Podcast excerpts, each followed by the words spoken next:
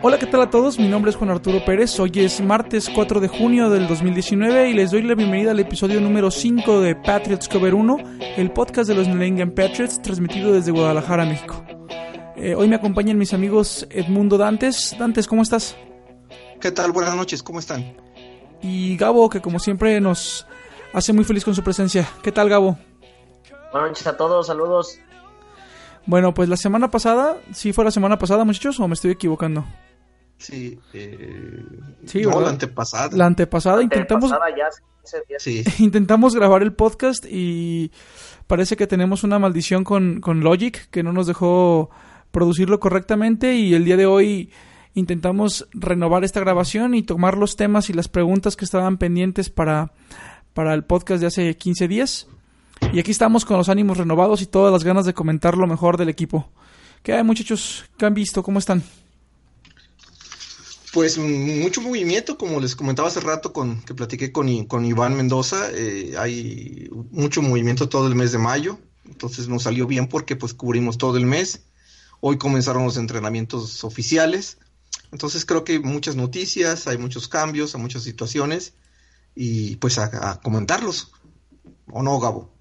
Sí, claro que sí. Ya estuvieron dando los primeros reportes de algunos jugadores, este, las primeras prácticas y es- ya dándole sus contratos oficiales. Ahora sí, algunos, algunos reclutados en el draft. No todos, pero ya algunos. Son buenas noticias. Sí, hace, Pues sí. hace 15 días estábamos platicando sobre los eh, novatos que hacían falta de firmar contrato del draft. Hoy prácticamente ya están firmados todos. Y hay algunas, algunas cosas que hay que, que hay que mencionar. Como bien decía Dantes, hoy fue el primer día de los entrenamientos. Por primera vez Tom Brady desde el Super Bowl se vuelve a poner el uniforme de los Pats y, y lo vemos practicando ahora en el campo haciendo repeticiones con, con Harry, con Edelman, con su cuerpo de receptores y hay algunas ausencias importantes que debemos de comentar. Este, muchachos, ¿qué les parece si antes de pasar a hablar sobre lo que sucedió el día de hoy, eh, empezamos en donde nos quedamos, que era en los comentarios de los jugadores que, que habían sido seleccionados en el draft. Creo que nos habíamos quedado en la ronda número 4, si no me equivoco. Sí, creo que sí. Aprovechamos para complementar con la información que ha salido en estas semanas. ¿Qué les parece? Sí, claro, Adelante, claro que. ¿Sí? sí. Eh, ¿qué les, perdón, nos quedamos en la ronda número 4, ¿es correcto? Sí, Mm, con- Creo que terminamos con Vinovich, ¿no? Fue el último que, tocamos. No, Sí. según yo, el último fue Demian Harris. Demian Harris. fue- sí. Bueno, pues, ¿qué les parece si comenzamos precisamente con Harris, este, este corredor de Alabama que se seleccionó en el pick número 24 de la tercera ronda, el número 87 global? Y el día de hoy, bueno, vamos mezclando un poquito las cosas para que no se tenga que hablar como en dos temas separados de este jugador. Bueno, eso me parece a mí más correcto, no sé qué opinan ustedes. Sí, adelante. Ah, Sí, adelante, adelante. este, hoy en, en las ausencias importantes en las prácticas estaba Sonny Michel. No se sabe exactamente por qué no se presentó. Pues, presumiblemente puede ser algún problema de, con su rodilla o que están buscando darle el, el mayor reposo posible, pero información oficial no existe sobre por qué se, se ausentó Sonny Michel el día de hoy. Sin embargo, eso fue una muy buena oportunidad para ver a, a Damian Harris tener un poquito más de repeticiones. Es difícil evaluar a un corredor en esta etapa de los entrenamientos cuando todavía no tienen los pads de protección para golpeo. Sin embargo, se le ve teniendo actividad y se le ve trabajando con Tom Brady. ¿Qué les parece a ustedes este muchacho, Damian Harris? Pues yo creo que junto con Sonny Mitchell van a ser muy buena dupla, una dupla muy explosiva, ya que Mitchell pues tiene un poco más de velocidad. Aquí la ventaja que yo le veo a Harry sobre Mitchell es que yo creo y lo considero que es mejor atrapando balones. Entonces, si te fijas, Mitchell este, causó muchas dudas al inicio de sus juegos por soltarle los balones a Brady, se le veía hasta la molestia de que no le quería pasar. Pero sí, yo creo que Harris tiene esa pequeña ventaja, pero pues tiene que demostrarlo y creo que será una dupla bastante buena junto con White, que White pues siempre no va a dejar de ser la válvula de escape. Sí, yo creo que sí, Gabo. Eh, lo importante es que eh, este muchacho viene a, a- sustituir lo que viene haciendo Garrett Blount en, equipos anteriores. Jugador de fuerza, jugador de las cortas para las oportunidades cercanas. Ya no for- que forzar tanto pase. Aparte es muy elusivo, pese a su tamaño y su que no es tan, tan rápido.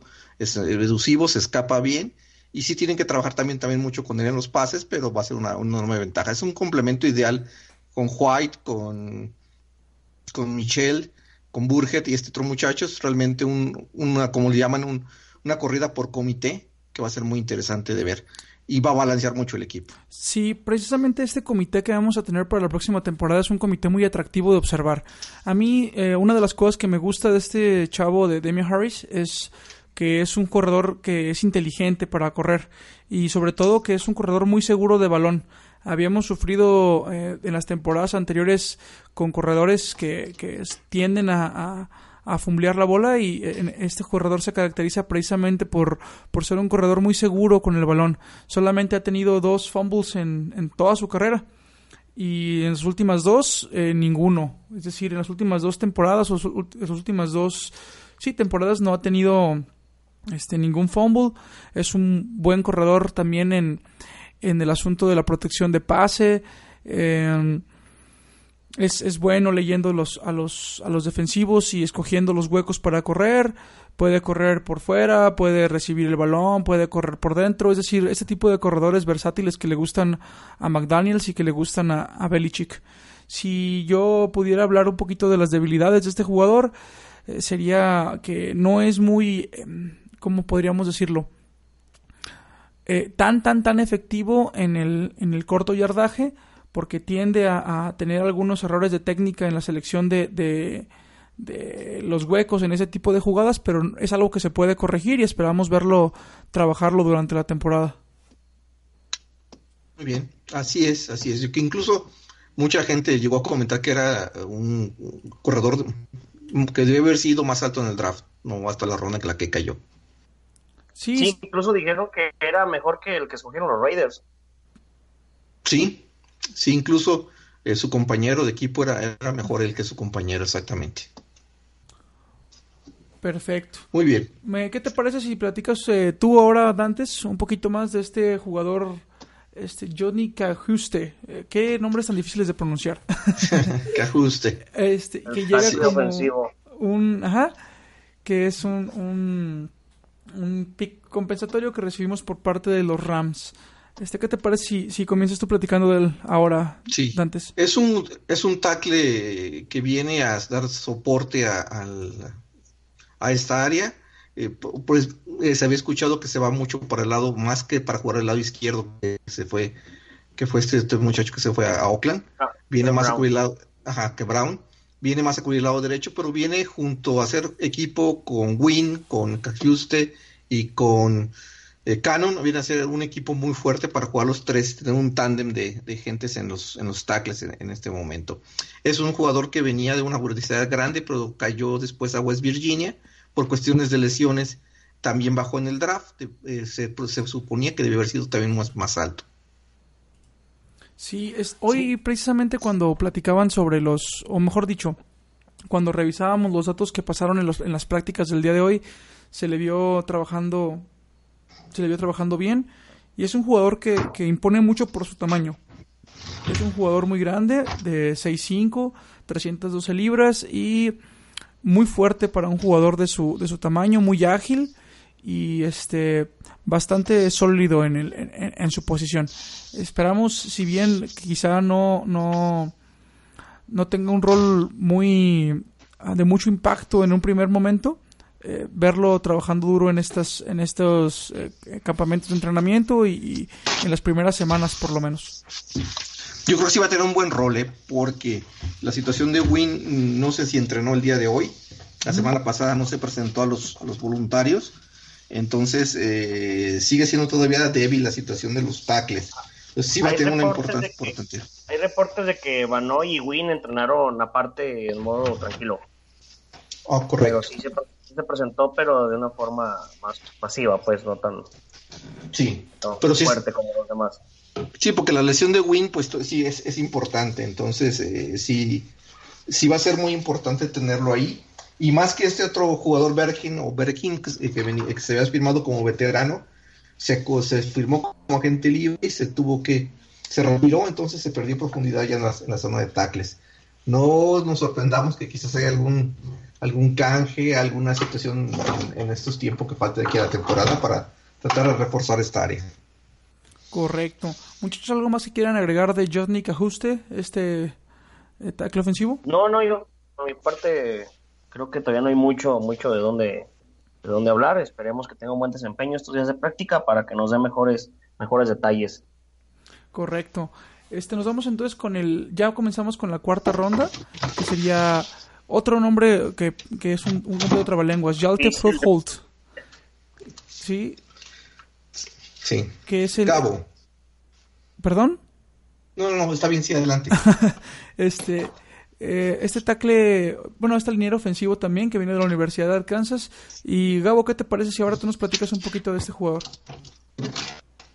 Pues mira, este, al parecer pues, es rápido, entonces eso, eso es bueno para su posición, ya que no hay bastantes tackles ofensivos con esa velocidad. Esperemos que haya, que haga buena dupla ahí con los demás compañeros, pero sí, yo creo que su principal virtud es, es la velocidad de este Nombres tan complicados. sí, el, amigo este que es danés.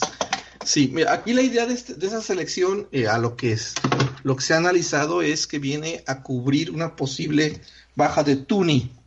Tuni está en su último año de contrato, es un jugador que fue muy versátil como guardia y como, como centro, entonces él viene más o menos a hacer la misma función que él tenía, va a entrar a la escuela de, de entonces pues va a ser, va a ser un, seguro de vida si en caso de que Tuney no lograra un acuerdo y se fuera a otro equipo al Club de los Millonarios de Scarnecchia que está creando. Sí, este jugador tiene algunas eh, cosas que son como muy mmm, curiosas de mencionar. Él primero comenzó como un uh, liniero defensivo, sí.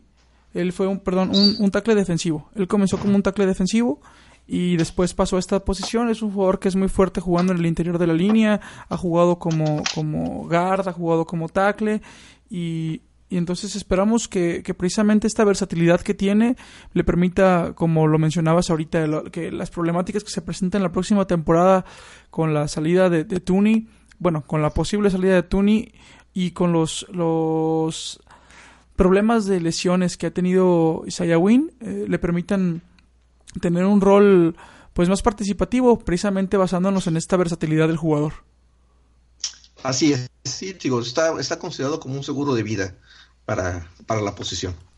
Que pues fue muy brillante, fue muy brillante. Tooney, Andrews, eh, Mason, pues fueron los que realmente ganó el Super Bowl, siendo sinceros, o sea, el, el trabajo de la línea fue extraordinario. Correcto. Este, ¿algo más que quisieran agregar de este jugador, muchachos? No, adelante, seguimos con el que, el que, el que viene. Pues el que viene precisamente es Stidham, que es el eh, Jared Stidham, este coreback que se seleccionó en el pick número 31 de la cuarta ronda, es decir, el pick número 133 en el global. Y pues parece, yo no entiendo, ¿eh? yo no entiendo a mucho seguidor de los, de los Pats, que parece urgirle encontrar el reemplazo de Tom Brady. Yo no comparto esa, esa filosofía de que ya estén buscando un, reemplazo como tal. Creo que Stidham es un gran jugador para el, el, el pick que se toma, incluso sin temor a equivocarme. Este jugador hace uno, si, si no hubiera sufrido la lesión que sufrió, hubiera estado contemplado mucho más alto en la ronda, en, en, en este draft. Sí, incluso se menciona que en la clase del año pasado pudo haber sido primera selección junto con los otros cinco que se tomaron eh, históricamente en el 2018. Él decidió quedarse un año más a, a, trabajar en su universidad, en Auburn, y desafortunadamente creo que se le fueron gente de línea, fue, le fueron corredores, receptores y quedó muy débil. Y después lo pusieron a jugar en un estilo que no es muy propio de él, que es un estilo RPO, algo así como lo que hace Nick Foles uh -huh. y lo que hace eh, este muchacho de Seattle, Wilson, ¿no? O sea, opciones, jugadas de opción. Ajá. Y no es muy bueno, él es más bien tipo Brady, de bolsa, de pase largo. Se espera mucho de él, incluso en, en las predicciones de, del roster final está considerado como el quarterback número 3 del equipo. O sea, arriba de, de Etling, y quién no lo considera hasta que pudiera superar a, a, a Hoyer, que es muy difícil. Eh, precisamente yo estoy de acuerdo contigo en, en ese comentario, Edmundo. Me parece a mí que él va a ser el, el, suplente, el, quarterback número 3. Quizá, eh, igual que la temporada anterior, que nada más teníamos dos quarterbacks en el roster, lo veo quizá como contemplado como un quarterback 3, pero no precisamente dentro del roster, sino como, en el mismo rol que jugó Etling. Sí veo desplazando a Danny Etling de, de, esa posición de quarterback 3. Me parece un jugador más talentoso que Danny Etling, que a mí en lo personal me gusta su mecánica de pase, es un jugador inteligente, el sistema del que viene... Eh, si bien no le favorece del todo, es un sistema en el que también ya, está acostumbrado a jugar en, en, en, caja, también sabe jugar muy bien en la escopeta, tiene un muy buen brazo. Eh, la mayoría de sus highlights son, son pases profundos. Mm, a mí me, es un jugador que me gusta. Eh, lamentablemente, si, si pudiéramos platicar de algunas de sus debilidades o de las cosas que pudieran Mm, bajar un poco su valor o, digo en su justa medida, ¿no? Es un jugador que, que apenas va comenzando su carrera en la NFL. Sería que, que ha demostrado eh, tomar malas decisiones cuando se encuentra con presión. Y esas son las cosas que hacen una gran diferencia entre un quarterback que triunfa en la NFL y un quarterback que, que le batalla. Así es, y eso con un, con un, buen, con un, con un buen entrenador como McDaniels y una buena cobertura de equipo va a, corregir eso. Todos los novatos lo, lo hacen generalmente. Entonces, no exigente, Juan. Va, a ser correcto. bueno, el, muchacho, el muchacho estaba, estaba, estaba eh, candidateado como primera ronda si se hubiera ido en el draft pasado. Eh. Definitivamente es de ese nivel. Incluso su entrenador dice que es el robo del draft. En fin, sí, habrá que habrá que creerles, ¿no? Pero, pero realmente tiene que ser un buen reserva para tener un, buen colchón que tengamos ahí por cualquier imprevisto.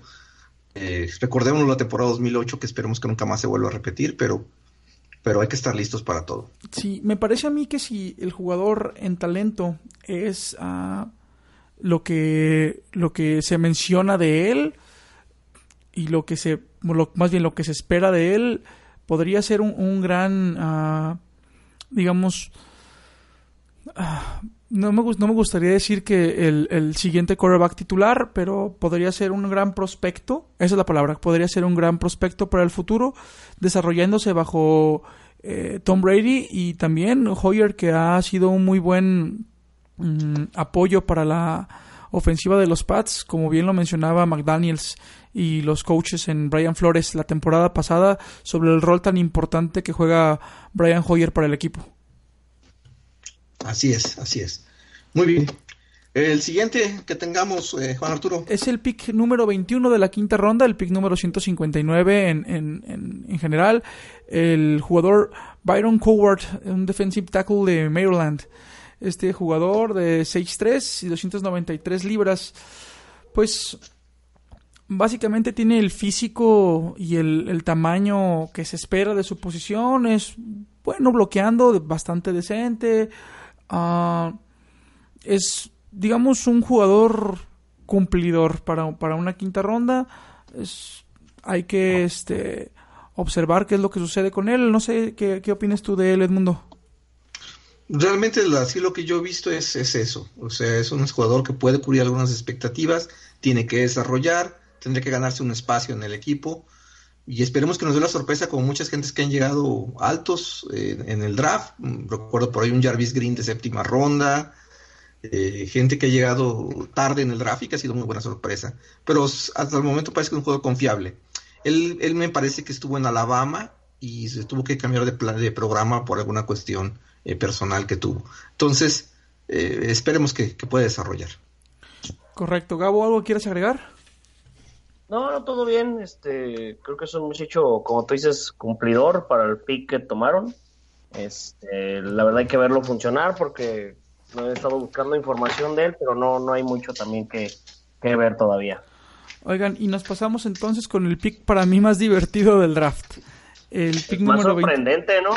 sorprendente. Y parece que sigue sorprendiendo. Sí, el pick número 25 de la quinta ronda, el número 163, con, el, con, eh, con ese pick seleccionan a Jake Bailey, este punter de Stanford, que durante las primeras semanas de las prácticas voluntarias, por ahí, este hizo algunas jugadas bastante interesantes que sorprendieron a la mayoría de, de, los asistentes a los entrenamientos, incluso colocándolo como el mejor jugador de, de, equipos especiales y el que tuvo las jugadas más espectaculares.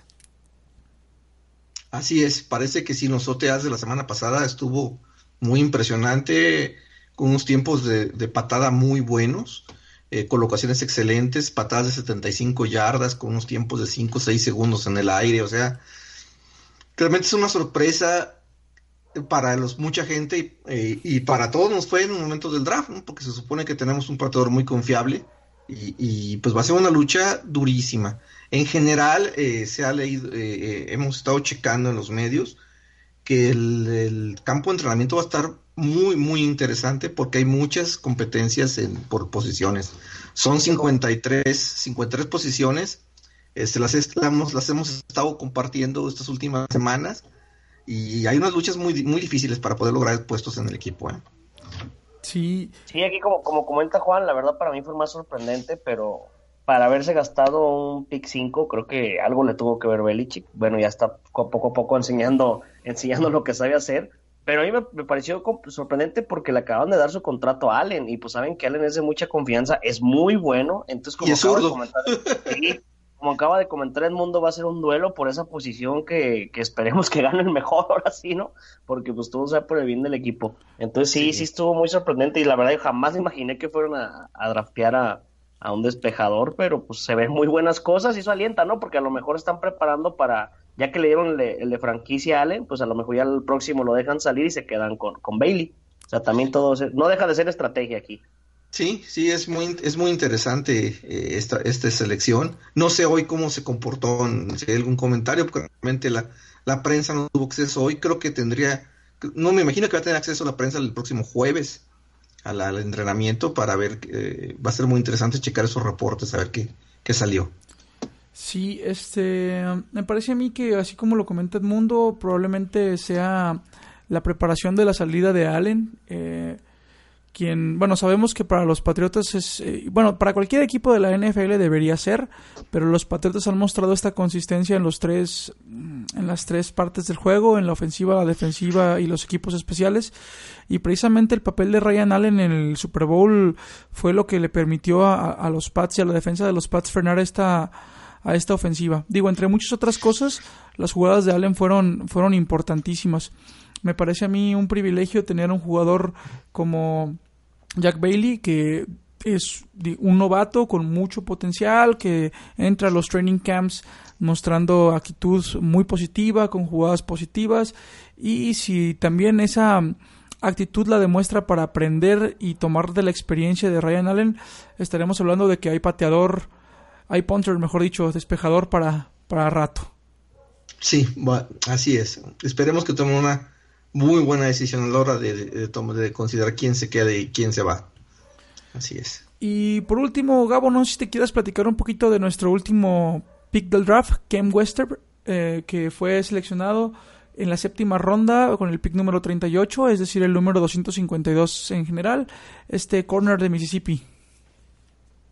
Pues mira, este trae buenos números en el combine, entonces, pero la verdad, siendo, siendo objetivos, no creo que, que, te consiga un lugar dentro de esta primera temporada, ya que pues ahorita en los esquineros que tenemos, sobre todo Gilmore, este, se ha comportado muy bien, y ya ves que nuestro segundo, nuestro segundo este, Williams, también, también se ve con cosas muy, muy buenas, malos que ya tenemos en el roster, entonces lo veo complicado, ¿eh? Sí tiene buenos números en el combine, tiene buen tamaño, buena estatura, buen peso, pero la verdad, este, no creo que esta temporada tenga un lugar en el roster. No sé qué opinan no, ustedes. No, no creo, no creo. Los, eh, lo, que platicamos en un momento, la lucha va a estar durísima y en los esquineros está peor.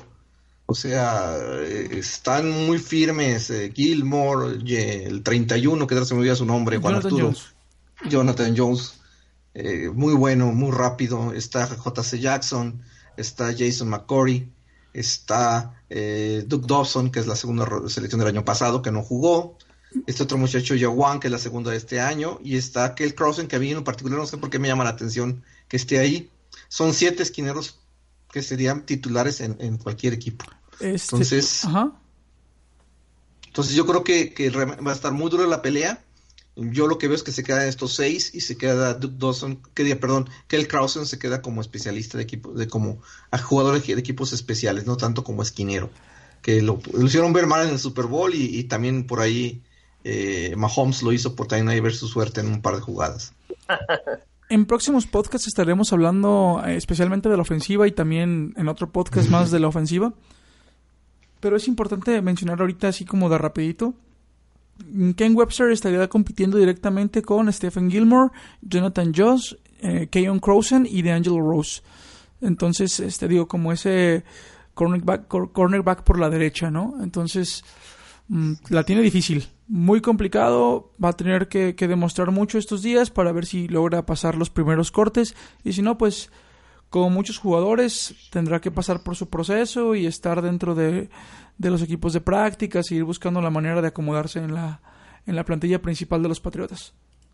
Juan, ahorita que, ahorita que comentas de que estuvo difícil, este, bueno, fue muy sonado el día de hoy que Neil Harry practicó con el equipo titular, pero fue cubierto por Gilmore y que le fue como en feria, este, que sí le batalló bastante, ahora sí que le pusieron al, mejor corner que tenemos y que sí le fue bastante, pero bastante mal. Entonces, pues por ahí buen buen dato ese de. Sí, una de las. Eh, eh, sí, este muchacho no tiene buenas credenciales para crear separaciones. Ese es su problema. O sea, no sabe cómo separarse de, los, de, las coberturas. Entonces, tiene que aprender a moverse más. Tipo lo que hacía es Hogan, que sí, que, que, le costaba mucho trabajo separarse. Cuando lo agarraban solo, pues ahora tienen quien lo agarrara. Pero cuando estaba cubierto era muy difícil. Esa es la debilidad de Nikhil Harry, que es le cuesta mucho la separación, lograr separación. Pero si una vez agarra la bola y te quitas al primero, después ya no lo agarran. Y aparte tiene la posibilidad de traerse fuera.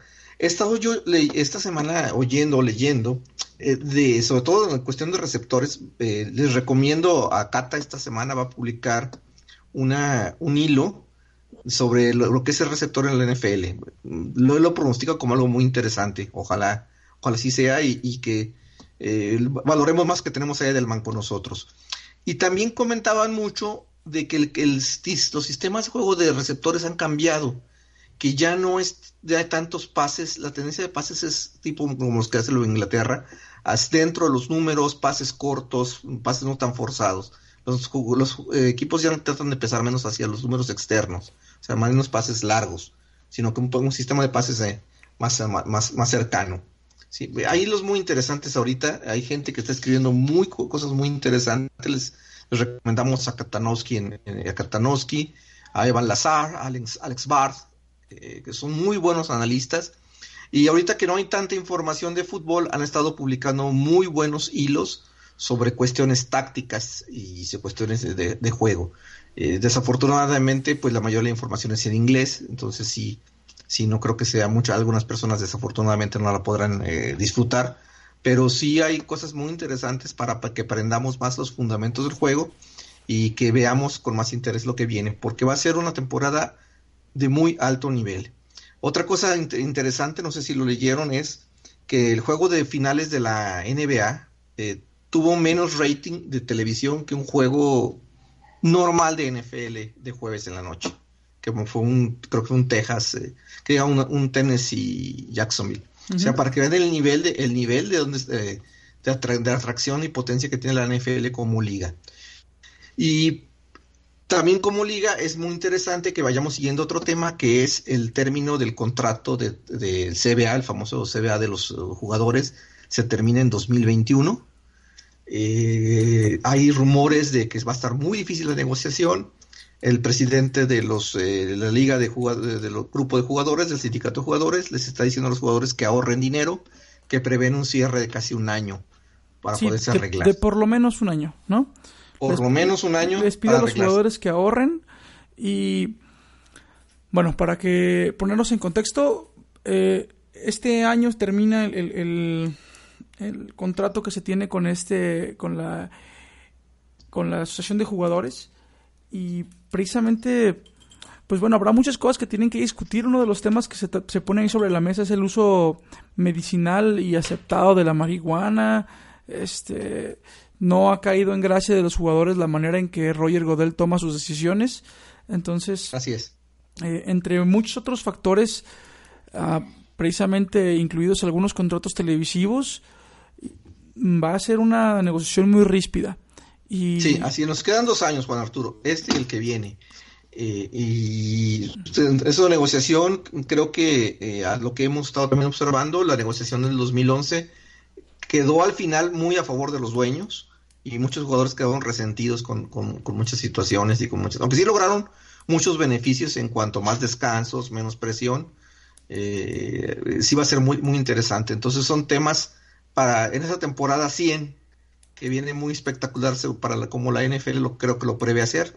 Eh, abajo está escondido el, temor. Ustedes son muy jóvenes, no vivieron la, la huelga del 82, es una cosa, experiencia que no se las recomiendo para nada. Eh, fueron nueve semanas de huelga, del 22, del 20 de septiembre al día de mi cumpleaños, 16 de noviembre, que no, fueron nueve partidos que no hubo nada, entonces es una cuestión que la gente que estamos acostumbrados a estar viendo semana a semana y, y, desestresarnos y disfrutar el partido, eh, es, horrible. Entonces, eh, ojalá que no se dé y, que se puedan negociar a tiempo la, el cierre. Han estado ya reuniéndose los jugadores y los dueños y tienen que hablar mucho y, negociar mucho. Pero estamos hablando de un negocio de, no sé, casi del tamaño del, del, presupuesto de México, ¿no? O sea, es una cantidad de dinero brutal la que se maneja en la NFL. Sí, nivel de espectáculo ya, ya impresionante. Yo también creo que por ahí escuché que quieren extender la liga a dos semanas más, entonces también se va a poner por ahí algo complicado, ya que los jugadores por lo que quieren es descansar más. Sí, sí, eso, eso por ahí también lo, sacaron como tema. Eh, yo, yo en lo particular les decía que no lo veo viable. Eh, si de por sí 16 temporadas, hay equipos que terminan con 15, 20 jugadores en, la liga de reservado, de lesionados. Incluso eh, hay otra tendencia que es disminuir los juegos de pretemporada de 4 a 2, que no está mala la idea. Es correcto. Porque también porque la pretemporada también es causa de muchas lesiones. Entonces, nosotros lo hemos vivido. Puro suplente, casi, puro escuadrón de prácticas. Pero recuerda lo que pasó con Edelman.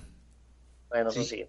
En un partido de, pretemporada. Y acuérdense que entrenan los, entre los, todos los de todos los jugadores, no solamente los, los suplentes. Y en un, entrenamiento, pues hemos perdido muchos jugadores. Las últimas dos temporadas nos ha ido. Pues tan, tan es así que este año hay nueve jugadores que se seleccionaron del año pasado que no jugaron y que van a ser como novatos. Entonces vamos a tener casi 10, 19, 28 jugadores nuevos eh, este año. O sea, Isaiah Wynn entre ellos el más esperado. Isaiah Wynn, eh, esto. Barrios. Barrios, exactamente. Eh, otra situación que comentamos el podcast pasado, que lo de que el 7 de mayo, y hoy lo, vi, volvió a ver, faltan 55 días para que entren dos jugadores al Salón de la Fama de los Patriotas, no al de la NFL. Eh, los jugadores que van a entrar van a ser eh, Leon Gray, que fue un, es un tackle izquierdo, que era la pareja de, John Hanna en esa línea que era formidable. Y entra Ronnie Harrison, que es un jugador que en particular a mí me gusta, me gusta mucho su, espíritu que tenía y motiv cómo motivaba el equipo. es un tema... Un líder. Así es, y, increíble. Y de Gray, eh, por ahí Juan, Juan, Arturo y yo tenemos la tarea de estudiar un poquito más para en esta, vamos a llamar la temporada del agujero negro, mediados de junio a, principios del campo de entrenamiento, platicarles un poquito de, lo que fue. Yo creo que el equipo que no fue campeón por, por cuestiones de negociación, pero en fin, lo platicaremos en su momento. Es correcto. Mis amigos, pues después de analizar el, el, día de hoy a los prospectos que nos hacían falta del draft y durante el podcast en los comentarios que fueron saliendo también ya respondimos algunas de las preguntas de las personas que con mucho gusto nos dejan sus, sus comentarios en Twitter eh, y en las cajas de comentarios de, del podcast, a quienes les agradecemos mucho su participación. Eh, no sé si quieren agregar algo más, muchachos.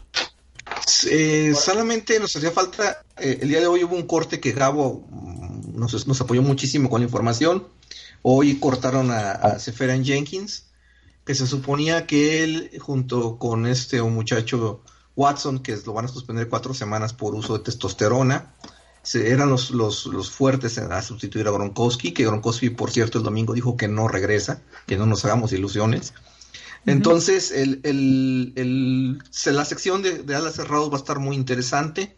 Eh, sí, casi se, con... se pinta la COS como, como... La COS como uno. Como número uno, sí.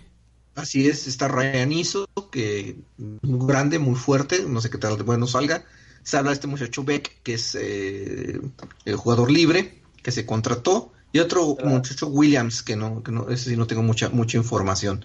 Otra cosa que es muy importante, y quizás lo, comentaremos un poquito más adelante, eh, con un estudio muy bueno que hagamos, es, eh, parece que hay jugadores libres que se firmaron que son muy interesantes, muy, muy interesantes. Entonces, al inicio de, del campo de entrenamiento, a lo mejor nos vamos a encontrar con sorpresas eh, muy agradables. Ahorita que tocas ese tema, el mundo así rapidísimo, me sorprendió lo de Ubosi. Y ya ves que ya lo volvieron a cortar de los Jets, parece. Entonces creo que sí hay que darle una investigadilla qué pasó ahí con Ubosi. Porque con el famoso Ubosi, así es. Sí, un jugador que levantó mucho ruido por, por su tamaño y por el momento en el que fue contratado, ¿no? Pero realmente más allá de, de esta capacidad de Ubosi de a participar, digo, de tener ese tamaño especial que lo asimilaba un poquito y daba como una idea de que, de que la onda de, de los receptores iba a ir por el tamaño. Pues Javier Ubosi es un jugador que, que muy bien, muy bueno jugando las verticales, utiliza bien su cuerpo, tiene buenas manos, pero pues ah, pareciera que no, pareciera que no, si uno pensara o, comparar el equipo con la temporada pasada y dijera, es que no tenemos receptores, pero la realidad es que sí hay receptores, ¿eh? Sí hay, sí hay receptores, sí hay un, un, cuerpo que, que, promete mucho y yo ah, no crean que me emocioné mucho con este chico. Sí, y hay receptores y hay un solo, solo que es de baja estatura, que es Edelman, todos los demás son Tú sabes la conversión que son 6.2, serán casi 1.90, ¿no? Es correcto, 1.90, 1.90. Exactamente. El grueso de los receptores que están disponibles son de 1.90, 1.92. Y tenemos en la banca eh, listos para entrar a, a Damarius Thomas, que que tal se recupera, y a, Gordon, si es que lo permiten entrar. Más Harry, más una cantidad de jugadores de, que vienen, eh, Inman, que viene de los Colts. O sea, parece que se va va a ser muy interesante esto. ¿Saben qué es lo más interesante que vamos a poder comentar? Es, hasta este año los Patriots marcaron una tendencia en la liga de dos alas cerrados, uno bloqueador, uno multifuncional como Gronkowski, y mm, dominaban el juego. Yo creo que este año McDaniels va a cambiar por completo eh, cómo va a jugar este equipo. Así como Belichick el año pasado cambió la defensiva, este año va a cambiar por completo la forma de jugar y va a ser, va a inventar algo va a inventar algo con lo que se tiene disponible. Sí, también el mundo, la mayoría de los equipos, quieras o no, ya, ya los tienen bien estudiados. Digo, cada vez es más difícil ejecutar las, las jugadas que tenemos, entonces yo creo que le cae bien este, este cambio entre generacional, estratégico y necesario. Entonces creo que cada vez para los contrarios es más fácil leer las jugadas, los pases cortos, las válvulas de escape. Entonces creo que, que por ahí va, va bien, esa decisión me agrada. Así es. No, ustedes tampoco están muy jóvenes, discúlpame Juan Arturo. Sí, adelante. Eh, no vieron jugar, por ejemplo, a la famosa cortina de acero. Eh, la cortina de acero, se, eh, Bracho no era muy brillante, dicen como pasador. A mí se me hacía extraordinario. Yo, lo, yo llegué a ver muchos juegos de Bracho y era magnífico por su capacidad de movilidad, de empuje, decisión, etcétera. Era un jugador que imponía mucho en el campo. Sí, tenía mucho, mucha presencia no que no se llevaba bien con su entrenador, es más, murió el señor y, terminaron peleados, nunca se hablaron bien, eh, pero se basaba en dos receptores muy altos, que eran Lynn Swam y, John Stalworth. Entonces, ¿por qué no pensar que ahora los Patriotas van a hacer un, tipo de juego como el que hacía Pittsburgh? Se basaban con, con John Stalworth, con Lynn Swam, jugadas largas y tenían un muy buen equipo de corredores, tenían a Rocky Blyer, tenían a Franco Harris, Sí, lo único que tenían no era la cerrada, porque en aquel tiempo las alas cerradas eran muy escasas, no eran, no eran tan populares, solamente las cerradas buenos o, que, hacían cosas espectaculares estaban en, aquel tiempo en Oakland, con Casper, estaban con Inglaterra con Ross Francis y, y, en, con Kellen Winslow en San Diego. Los demás equipos como, como que menospreciaban un poco la ala cerrada. Dallas, por ejemplo, se utilizaba mucho la ala cerrada. Entonces creo que, que, vamos a ver un, un esquema ofensivo diferente. Y en el esquema defensivo eh, he estado también yo leyendo que se le da mucho mucha validez a los nuevos estilos de defensiva que, crearon que, crearon y se, le, dan ya validez a la, una creación de estilos defensivos de, de Seiban con, con Belichick. Me gustaría mucho, antes de que, de que continuaras, perdón, en el mundo sobre los temas defensivos, mencionar una opinión sobre precisamente lo que quería decir ahorita sobre los, los esquemas ofensivos. Eh, mucha gente ha mencionado, y, me refiero a esto como los comentarios que son los detractores de, Tom Brady o los detractores de los Pats, diciendo que Tom Brady es un jugador de sistema. Y a mí me gustaría mencionar algo, algo desde el comentario de Gabo. Gabo ahorita decía que los Pats se iban a renovar en esta estrategia con las alas cerradas y lo decían eh, algunos comentaristas por ahí, algunos aficionados y, y, me sumo yo a ese comentario el mencionar que cuando los Pats estaba, diseñaron este juego en donde le dieron uh, esta participación tan importante, este protagonismo a las alas cerradas y más cuando tienes un jugador tan dominante como, como Gronkowski, o mejor dicho, teníamos. Y, ahora el, que en paz descanse, ¿no? Aaron Hernández, que, que, que, ellos dos fueron una dupla muy, muy, muy interesante de ver, muy fuerte, muy dominante. Ahora parece que los equipos intentan replicar esa fórmula buscando a las cerradas grandes, a las cerradas dominantes y los Pats precisamente abandonan ese barco y, buscamos ahora otro tipo de juego. Yo creo, como lo mencionaba al principio de mi comentario, que los Patriotas y, Tom Brady en especial no es un jugador de sistema porque precisamente cada año cambian de, de estilo. Cuando este, este 2000 temporada 2018 vimos a unos Pats corriendo el balón como no lo habían hecho hace mucho tiempo. El año pasado a este vimos a unos Pats jugando mucho pase rápido, pues pase al centro del campo, con una ofensiva muy dinámica, muy, muy, muy veloz. Y si nos vamos a los pads del 2007, eran unos pads que se aprovechaban de, un, de, una, de, una ofensiva que tenía la capacidad de pasar muy largo el balón, de jugar verticales, con pases por fuera de los números. Entonces, yo creo que este año probablemente nos toque ver una renovación de ese sistema y de un, una nueva manera de ver el, juego en la ofensiva de los pads. Estoy de acuerdo, estoy de acuerdo. Va a ser muy interesante ver que nos va a presentar McDaniels en la temporada. Y esos juegos van a estar muy, muy interesantes de, de, revisar y de estudiarlos. Correctísimo. Y perdón, Mundo, nos platicabas un poquito de la defensa. Decías que, que las defensas ahora tenían un, estilo un poquito más dinámico. Sí, sí, sí. O sea, la, defensa de Nueva Inglaterra pues se rehizo. Incluso hablaba yo que, que, es un modelo que crearon Belichick y Seiban desde hace muchos años que lo han venido implementando. Entonces, que ya es un estilo propio de defensiva, O sea, muy dinámicos, por ejemplo, jugaban mm, pocos linieros, eh, muchos apoyadores, eh, etcétera. Vamos a, dar una estudiadita más a esto. Y, lo que sí podemos concluir es que nuestro sistema es, a la ofensiva, es que se llama el sistema Perkins, Erhard Perkins, que es el que lleva McDaniels, y la defensiva ya es un sistema que podemos llamar un Belichick Seiban. O sea, eh, es algo propio ya de la, de, la casa. O sea, así como en su momento otros genios de la, de la NFL vinieron a reformar, por ejemplo, la West Coast de, de, San Francisco en los, en los 70s y los 80s, así ahora venimos a, ver cuestiones defensivas muy interesantes. Y ofensivas también. Correctísimo. Pues muy emocionados por este inicio de temporada, amigos. Y Ahora sí, si muchachos, después de, de, estos comentarios sobre noticias y el análisis que hicimos de los jugadores del draft, ¿hay algo más que les gustaría agregar?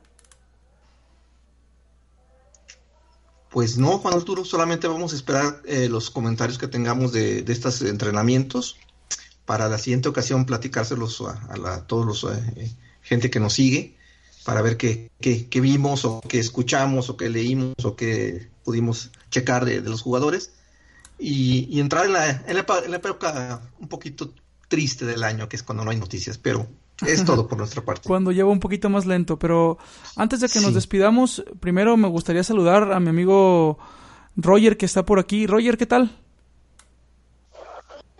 ¿Qué onda, muchachos? ¿Cómo están? Este, fue una lástima haber podido estar con ustedes para hablar de nuestro equipo de los Patriots y la NFL, pero en los próximos eh, programas me estaré uniendo con ustedes. Excelente, Roger, te extrañamos hoy, pero qué bueno que por lo menos pudiste llegar a despedirte. Sí, claro. Yo también los extrañé y pues este, aquí estamos al pendiente.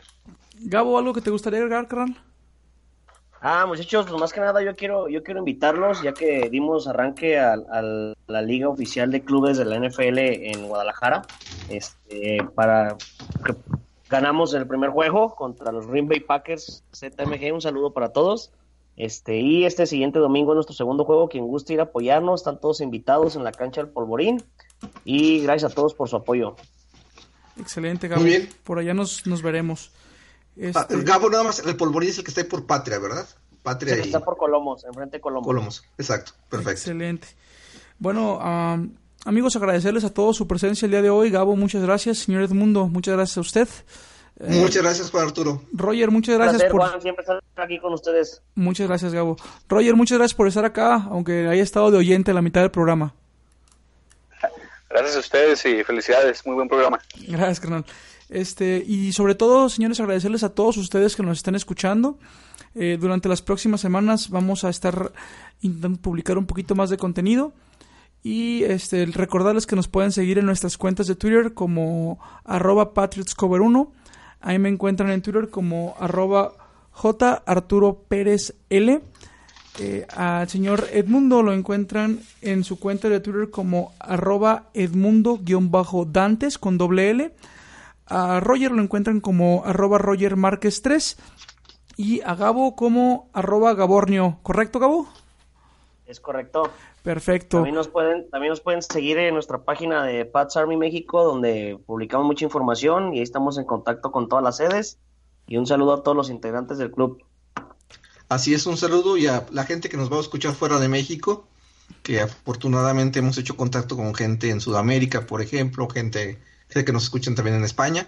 Y un saludo a los amigos de Argentina, que esperemos que les guste este, esta repetición, que ya nos están dando marcación personal. Muchas gracias y saludos a todos ustedes, amigos. Eh, los invitamos a suscribirse a este podcast eh, aquí en la, en, la, aplicación de iBox o de iTunes. Y les enviamos un fuerte saludo a todos y buenas noches. Hasta luego. Buenas noches.